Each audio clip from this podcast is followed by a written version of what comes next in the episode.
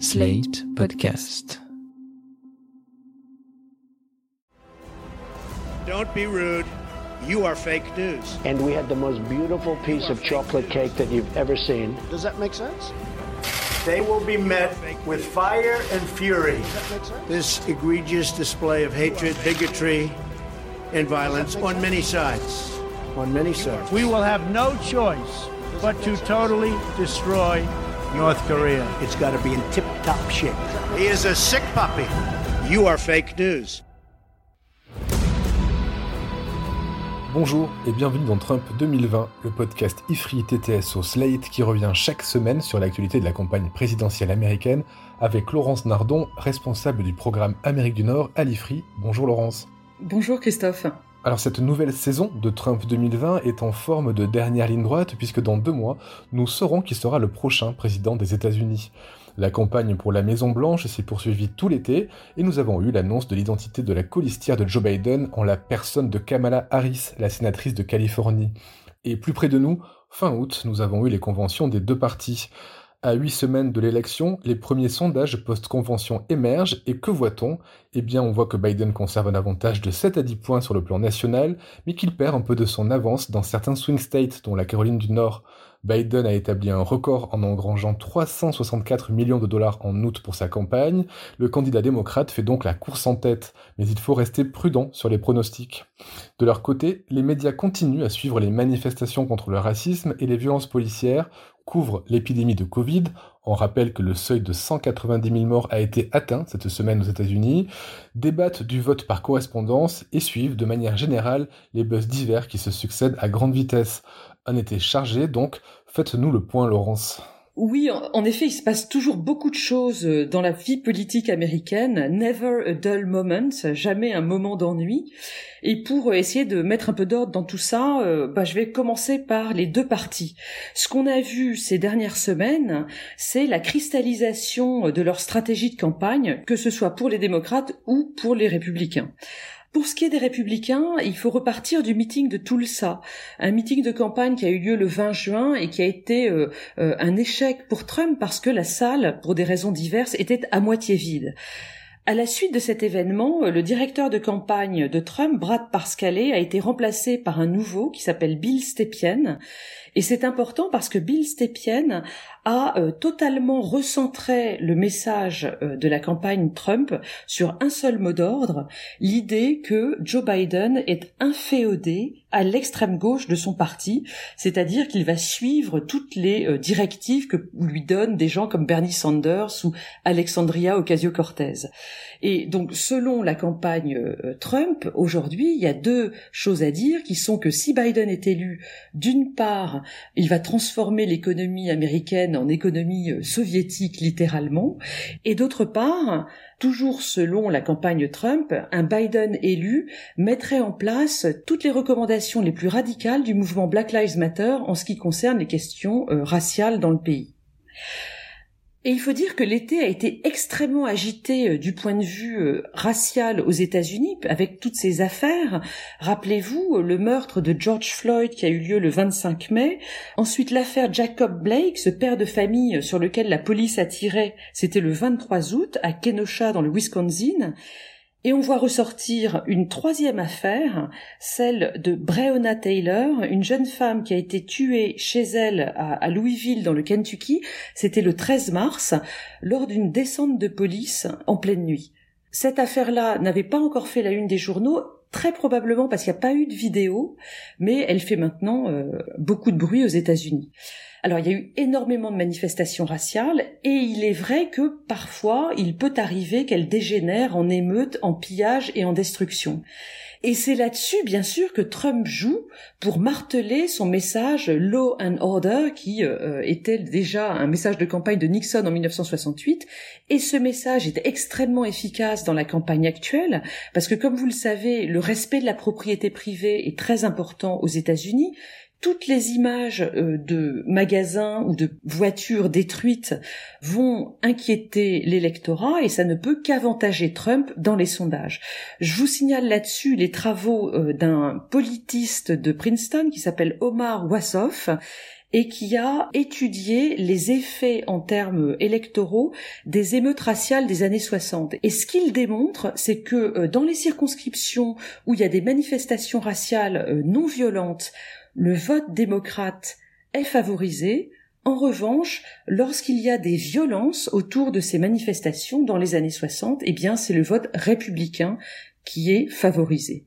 De toute évidence, Trump espère bénéficier dans les urnes de tous les débordements qui peuvent se produire autour des manifestations raciales à l'heure actuelle, que ce soit à Portland dans l'Oregon ou à Kenosha dans le Wisconsin ou ailleurs. Voilà pour la stratégie électorale des républicains, mais comment ça se passe dans le camp démocrate? Côté démocrate, c'est très intéressant parce qu'ils ont fait plusieurs mouvements stratégiques ces derniers mois. Le premier, c'est que le Parti démocrate a tenté, sans doute de bonne foi, de construire un programme commun entre son aile modérée et son aile radicale. Rappelez-vous, au mois de mai, on en avait parlé, ils ont constitué six groupes de travail sur un certain nombre de thèmes entre les deux bords du parti pour essayer de produire un programme qui euh, représente véritablement un consensus idéologique auquel les électeurs démocrates euh, puissent adhérer. Et puis, le 12 août, vous l'avez dit, le parti a annoncé un ticket qui, pour le coup, est un ticket plutôt centriste, avec Kamala Harris, donc cette sénatrice de Californie, aux côtés de Joe Biden.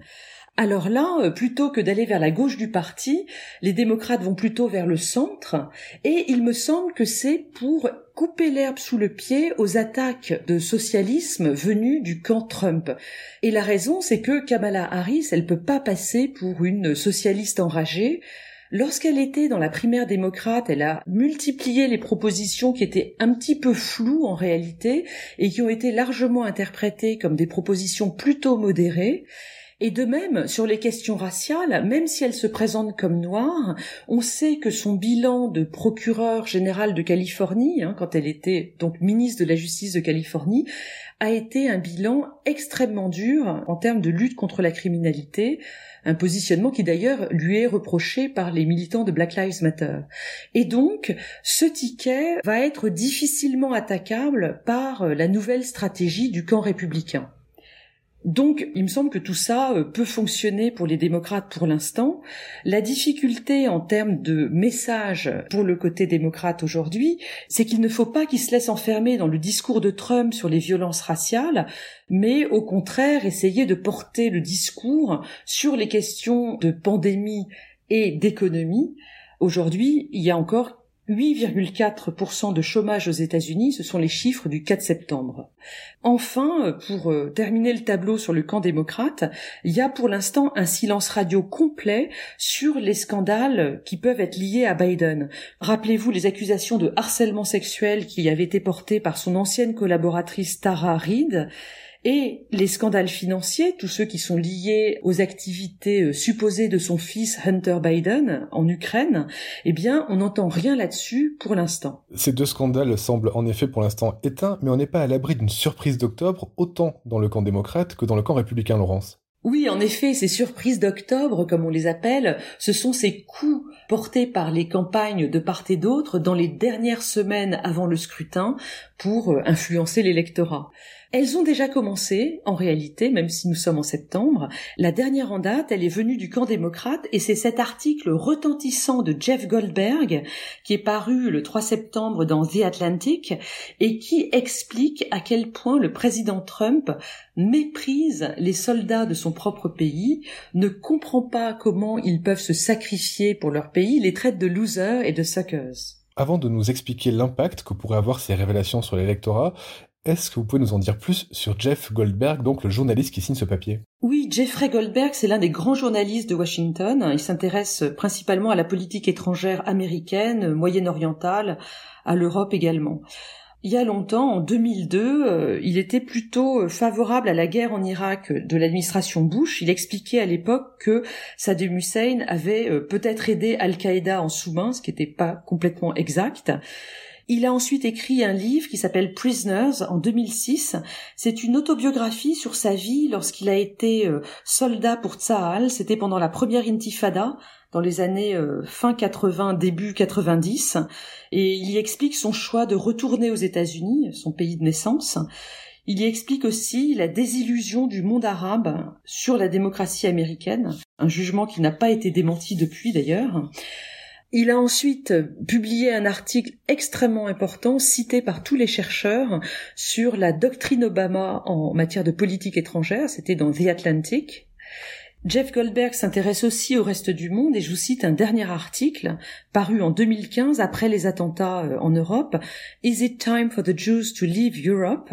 Dans lequel il conseille aux Juifs de fuir notre continent euh, pour ne pas connaître un sort funeste. Revenons à son article. Est-ce qu'il aura un effet sur le vote républicain? Cet article et le buzz qu'il a entraîné euh, cherchent évidemment à couper le lien entre un président républicain et toute la communauté euh, militaire aux États-Unis. Ce qui est certain, c'est que dès aujourd'hui, il y a quelques militaires qui euh, sont déjà sur une ligne anti-Trump. Il y a le groupe Veterans Against Trump ou Vote Vets, un autre, qui regroupe les anciens combattants euh, plutôt de gauche ou plutôt progressistes, en tout cas anti-Trump. Est-ce que ça aura un effet important sur le vote? Franchement, je ne suis pas sûre. Parce que si on regarde l'électorat de Trump, il y a d'une part les populistes et eux ils adorent euh, tous les dérapages anti-système du président, donc euh, ça reste dans la même ligne. Et si on regarde de l'autre côté les électeurs conservateurs, eux ils savent depuis longtemps que Trump est un personnage détestable sur le plan personnel. Il n'y a pas de surprise pour eux. Ils ont fait le choix de le soutenir parce qu'il va servir leur agenda conservateur. Donc par exemple sur l'avortement, on en a déjà parlé. Avec l'article de Goldberg sur le mépris de Trump envers les militaires, si vous voulez, le côté de la balance qui soutient tous les défauts du président s'alourdit. Mais est-ce que ça fait basculer l'équilibre général et basculer ses électeurs du côté de Biden? Ça paraît euh, pas évident pour l'instant. Mais nous verrons si le buzz s'accroît évidemment dans les semaines à venir. Il y a un sujet qui agite Trump et les médias, c'est celui du vote par correspondance.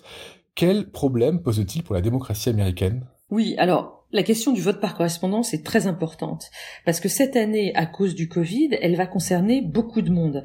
Selon le New York Times, ce sont pas moins de 76% des électeurs qui vont recourir à ce mail-in vote. Alors c'est compliqué parce que une fois de plus c'est un système fédéral, donc chaque État établit ses processus de manière indépendante. Ce qu'on voit à l'heure actuelle, c'est que neuf États plus le district de Washington vont carrément envoyer tous les bulletins par la poste. C'est-à-dire que cette année, il y aura un all-mail ballot, tout le monde vote par correspondance.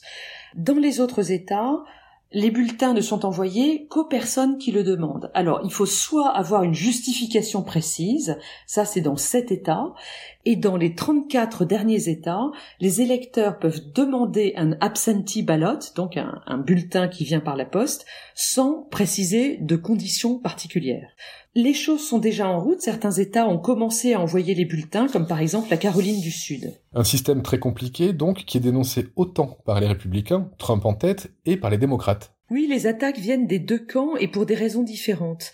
Trump, pour sa part, il dénonce la possibilité de fraude à grande échelle qui, selon lui, est consubstantielle au vote par correspondance. Il explique par exemple qu'il va y avoir des milliers de faux bulletins qui vont être imprimés à l'étranger, que les gens vont voter plusieurs fois, etc. En réalité, les bulletins sont quand même sécurisés par des systèmes de code barre et de signature. C'est vrai que les choses sont complexes parce que, comme je l'ai dit, les règles varient selon les États. Par exemple, qui sont les assesseurs dans les bureaux de poste, ça dépend. En réalité, Trump craint que cette technique de vote ne soit utilisée en majorité par les démocrates, parce que ce sont les gens qui auront le plus de mal à se déplacer dans un bureau de vote le mardi 3 novembre, et donc Trump cherche à entraver la généralisation du vote par correspondance. Mais côté démocrate, on redoute pour le coup les complications au moment du dépouillement. Ce qu'il faut savoir, c'est que certains États vont commencer à dépouiller les bulletins avant le 3 novembre. Par exemple, la Floride va commencer à dépouiller dès le 12 octobre, mais d'autres États doivent attendre le 3 novembre même pour commencer à, à, dépouiller.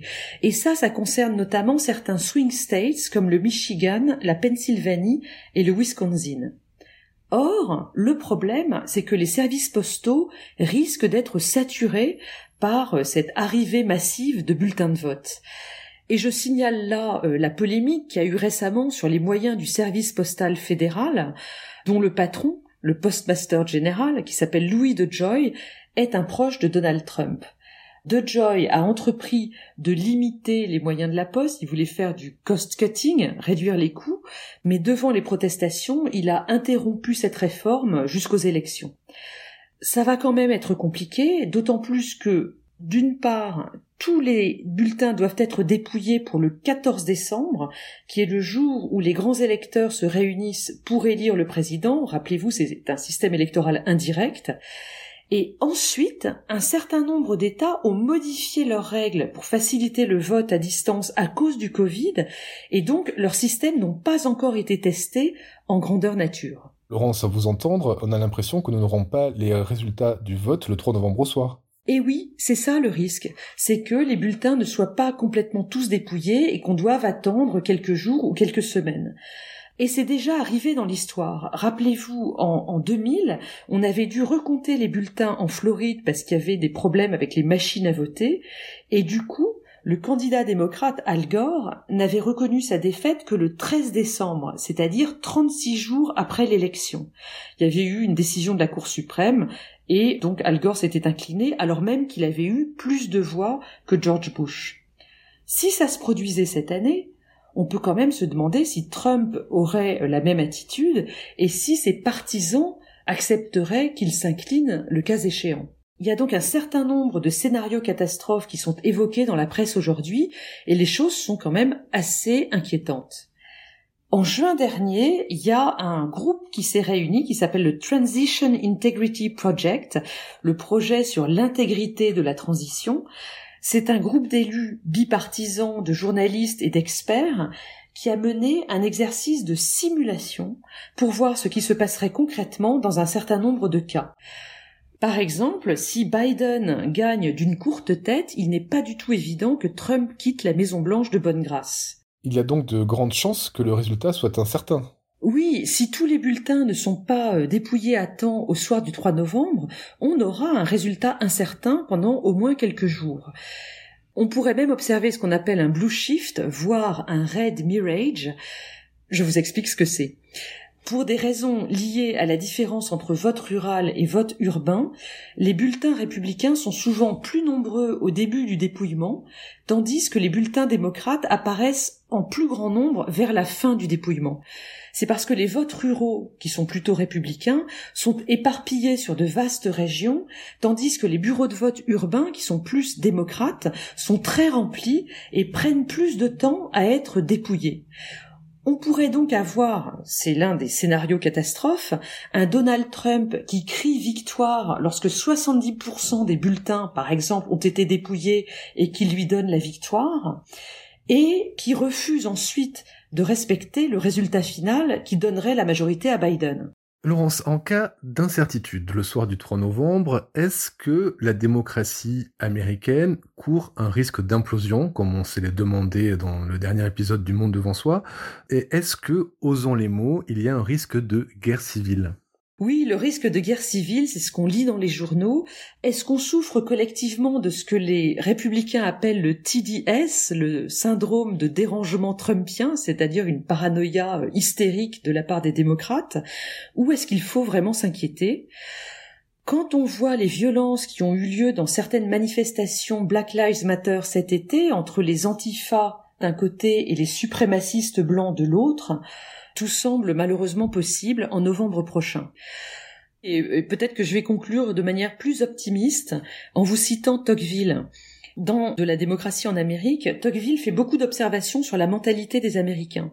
Et ce qu'il explique, c'est que l'une des conséquences de l'égalité des conditions dans ce nouveau pays, hein, il le décrit dans les années 1840, c'est que les Américains sont avant tout individualistes. Ils sont attachés à leur famille, à leur profession, et donc, lorsqu'ils se lancent dans la contestation politique, ça ne dure jamais très longtemps, d'après Tocqueville. C'est-à-dire que dès que la crise est passée, ils se détournent de la politique pour se replier à nouveau sur leur sphère privée, un peu comme ce personnage de l'Antiquité romaine Cincinnatus, qui, après avoir fait la Révolution, était retourné à sa charrue. Merci Laurence pour ces explications. Je vous laisse à votre tour retourner à votre charrue. Quant à vous, auditeurs et auditrices, si l'actualité de Trump vous intéresse, je vous encourage à découvrir notre chronique hebdomadaire tous les lundis sur Slate qu'a tweeté Trump cette semaine, une revue et une traduction de tweets commentés par Bérangère Viennot. À la semaine prochaine. Au revoir Christophe. Retrouvez Trump 2020 chaque semaine sur slate.fr, dans la newsletter TTSO, sur le site de l'IFRI ou sur votre application de podcast préférée.